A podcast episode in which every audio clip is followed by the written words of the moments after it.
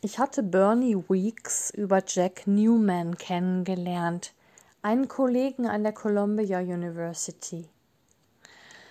Die Weeks Gallery am West Broadway ging gut, weil Bernie eine Nase für vielversprechende Künstler hatte und er hatte Beziehungen. Er war einer von denen in New York, die angeblich jeden kennen. Jeden kennen heißt aber nicht, dass man Beziehungen zu vielen Leuten hat, sondern Beziehungen zu wenigen Leuten, die als wichtig und mächtig gelten. Als ich Bernie und Bill miteinander bekannt machte, war Bernie vermutlich 45, doch sein Alter wurde von seinem jugendlichen Habitus übertüncht. Er trug tadellose hochmoderne Anzüge zu Turnschuhen in leuchtenden Farben. Die Freizeitschuhe gaben ihm etwas leicht Exzentrisches, das in der Kunstwelt immer gut ankommt, trugen aber auch zu dem bei, was ich im stillen Bernies Hüpfen nannte. Er war ständig in Bewegung.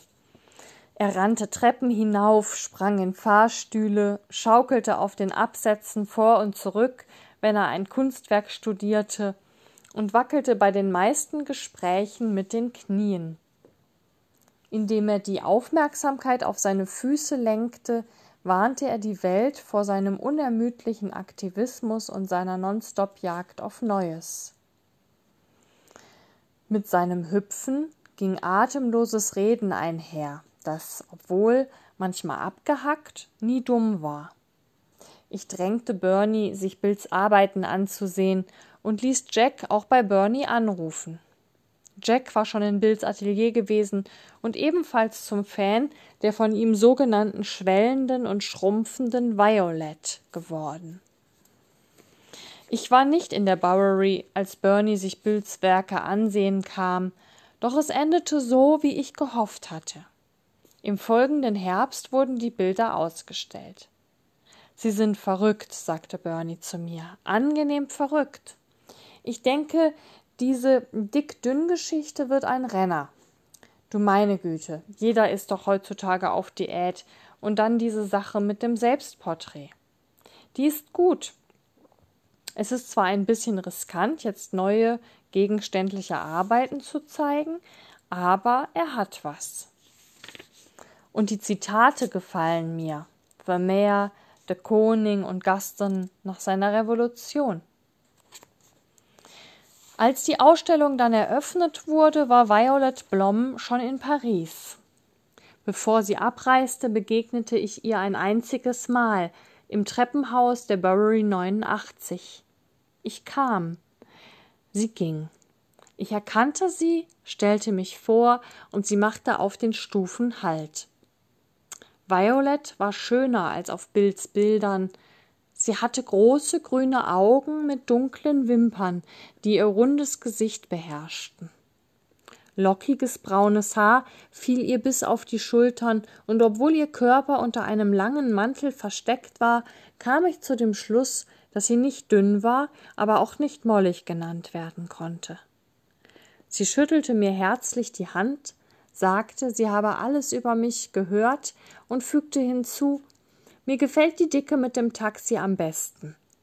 Dann sagte sie, es tue ihr leid, aber sie müsse los und rannte die Treppe hinunter. Im Hinaufsteigen hörte ich sie meinen Namen rufen. Als ich mich umdrehte, sah ich sie schon an der Tür stehen. Sie haben doch nichts dagegen, dass ich Sie Leo nenne, oder? Ich schüttelte den Kopf. Sie sprang die Treppe wieder hinauf, blieb einige Stufen unter mir stehen und sagte Bill mag sie wirklich. Sie zögerte. Ich gehe fort, wissen Sie, ich würde gerne denken, dass Sie für ihn da sind. Ich nickte. Sie stieg noch ein paar Stufen hinauf, legte mir die Hand auf die Schulter und drückte sie, als wollte sie bestätigen, dass sie das wirklich ernst gemeint hatte. Dann stand sie ganz still da und blickte mich mehrere Sekunden lang unverwandt an. Sie haben ein nettes Gesicht, sagte sie. Vor allem die Nase. Sie haben eine schöne Nase. Ehe ich auf dieses Kompliment antworten konnte, hatte sie sich umgedreht und lief die Treppe hinunter. Die Tür fiel hinter ihr zu. An jenem Abend beim Zähneputzen und an vielen Abenden danach begutachtete ich meine Nase im Spiegel. Ich drehte den Kopf von einer Seite zur anderen und versuchte, einen Blick auf mein Profil zu erhaschen. Ich hatte mich nie länger mit meiner Nase beschäftigt, hatte sie eher gering geschätzt als bewundert, und ich kann nicht sagen, dass ich sie besonders attraktiv fand, doch nun war diese Form in der Mitte meines Gesichts für immer verändert, verwandelt durch die Worte einer schönen jungen Frau, deren Bild ich täglich an meiner Wand sah. Bill bat mich, für die Ausstellung einen Essay zu schreiben. Ich hatte noch nie über einen lebenden Künstler geschrieben, und über Bill war noch nie geschrieben worden. Der kleine Aufsatz, den ich Multiple Ichs nannte, ist seither nachgedruckt und in mehreren Sprachen übersetzt worden, doch damals betrachtete ich die zwölf Seiten als Akt der Bewunderung und Freundschaft. Es gab keinen Katalog, der Essay wurde bei der Vernissage in gehefteter Form verteilt. Ich schrieb ihn in einem Zeitraum von drei Monaten zwischen dem Korrigieren von Seminararbeiten, Ausschusssitzungen und Studentensprechstunden, indem ich einfach meine Gedanken so notierte, wie sie mir nach den Vorlesungen und in der U-Bahn einfielen. Bernie war klar, dass Bill Unterstützung durch die Kritik brauchte, wenn er zu einem Zeitpunkt, da in den meisten Galerien der Minimalismus herrschte, mit seinem Werk ungeschoren davonkommen wollte. Meine These war, dass Bills Kunst sich auf die Geschichte der abendländischen Kunst bezog, deren Voraussetzungen aber auf den Kopf stellte, und zwar auf eine Weise, die sich grundsätzlich von der früheren Modernisten unterschied indem er jedem Gemälde den Schatten eines Betrachters einverleibte, lenkte Bill die Aufmerksamkeit auf den Raum zwischen Betrachter und Gemälde, wo die wahre Aktion jeder Malerei stattfindet. Ein Bild verwirklicht sich erst in dem Augenblick, da es gesehen wird. Doch der Raum, den der Betrachter einnimmt, gehört auch dem Maler. Der Betrachter steht an der gleichen Stelle wie der Maler und schaut ein Selbstporträt an, doch was er oder sie sieht, ist nicht das Bild des Mannes, der das Gemälde unten rechts signiert hat, sondern das von jemand anderem, einer Frau. Frauen auf Gemälden anzuschauen, ist eine altvertraute erotische Konvention, die im Prinzip jeden Betrachter in einen von sexueller Eroberung träumenden Mann verwandelt. Unzählige bedeutende Maler haben Bilder von Frauen gemalt, die die Fantasie anregen. Giorgione, Rubens, Vermeer, Manet. Doch, soweit ich weiß, hat noch kein einziger männlicher Maler dem Betrachter jemals kundgetan, dass er selbst die Frau sei. Eben diesen Punkt führte Erika eines Abends aus. In Wahrheit haben wir doch alle einen Mann und eine Frau in uns, sagte sie. Schließlich sind wir aus einer Mutter und einem Vater entstanden. Wenn ich mir das Bild einer schönen Frau mit Sexappeal anschaue, bin ich immer zugleich sie und die Person, die sie anschaut. Man muss beides sein, sonst passiert nichts. Erika saß im Bett und las das unlesbare Werk von Jacques Lacan, als sie diese Feststellung trag, traf.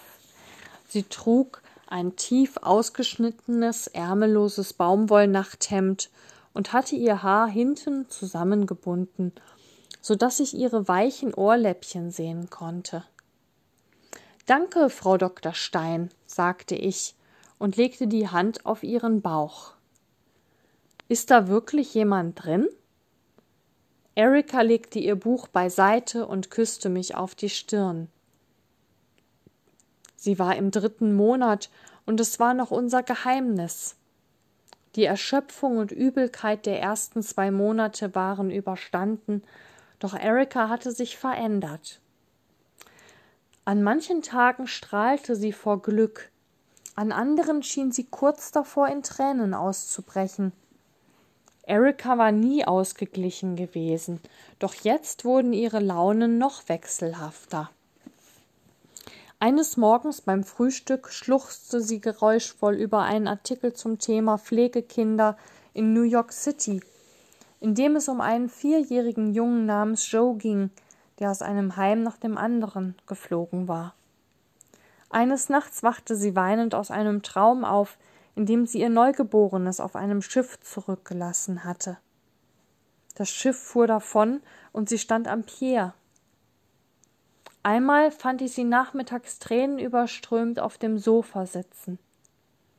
Als ich sie fragte, was los sei, schniefte sie und sagte Das Leben ist so traurig, Leo. Ich habe hier gesessen und darüber nachgedacht, wie traurig alles ist. Diese Veränderungen in meinem Leben, sowohl physisch wie emotional, wirkten sich auf meinen Essay über Bill aus. Violets Körper, der auf den Leinwänden dicker wurde und schrumpfte, ging über eine bloße Andeutung auf die Fruchtbarkeit und die Veränderungen, die sie bewirkt, hinaus. Eine der Fantasien zwischen dem Betrachter, Maler und dem weiblichen Objekt musste die Schwängerung sein. Schließlich ist Empfängnis, Pluralität, zwei in einem, das männliche und das weibliche. Nach der Lektüre des Textes grinste Bill. Er schüttelte den Kopf und betastete sein unrasiertes Gesicht, ehe er ein Wort sagte. Trotz meiner Kompetenz fühlte ich mich beklommen. Das ist gut, sagte er, sehr gut. Natürlich ist mir die Hälfte davon nie in den Sinn gekommen. Bill schwieg etwa eine Minute. Er zögerte, schien sprechen zu wollen, schwieg weiter. Schließlich sagte er Wir haben noch niemand davon erzählt, aber Lucille ist im dritten Monat. Wir haben es über ein Jahr lang probiert. Die ganze Zeit, als ich mit Violet gearbeitet habe, hofften wir, wir würden ein Kind bekommen. Nachdem ich Bill von Erikas Schwangerschaft erzählt hatte, sagte er Ich wollte immer Kinder, Leo, eine Menge Kinder. Jahrelang hatte ich diesen Tagtraum, dass ich um die Welt reise und die Erde bevölkere. Es macht mir Spaß, mich mir als Vater von Hunderten, von Tausenden Kindern vorzustellen. Ich lachte, doch ich vergaß diese Fantasie von außergewöhnlicher Potenz und Vermehrung nie. Bill träumte davon, sich über die ganze Erde zu verstreuen.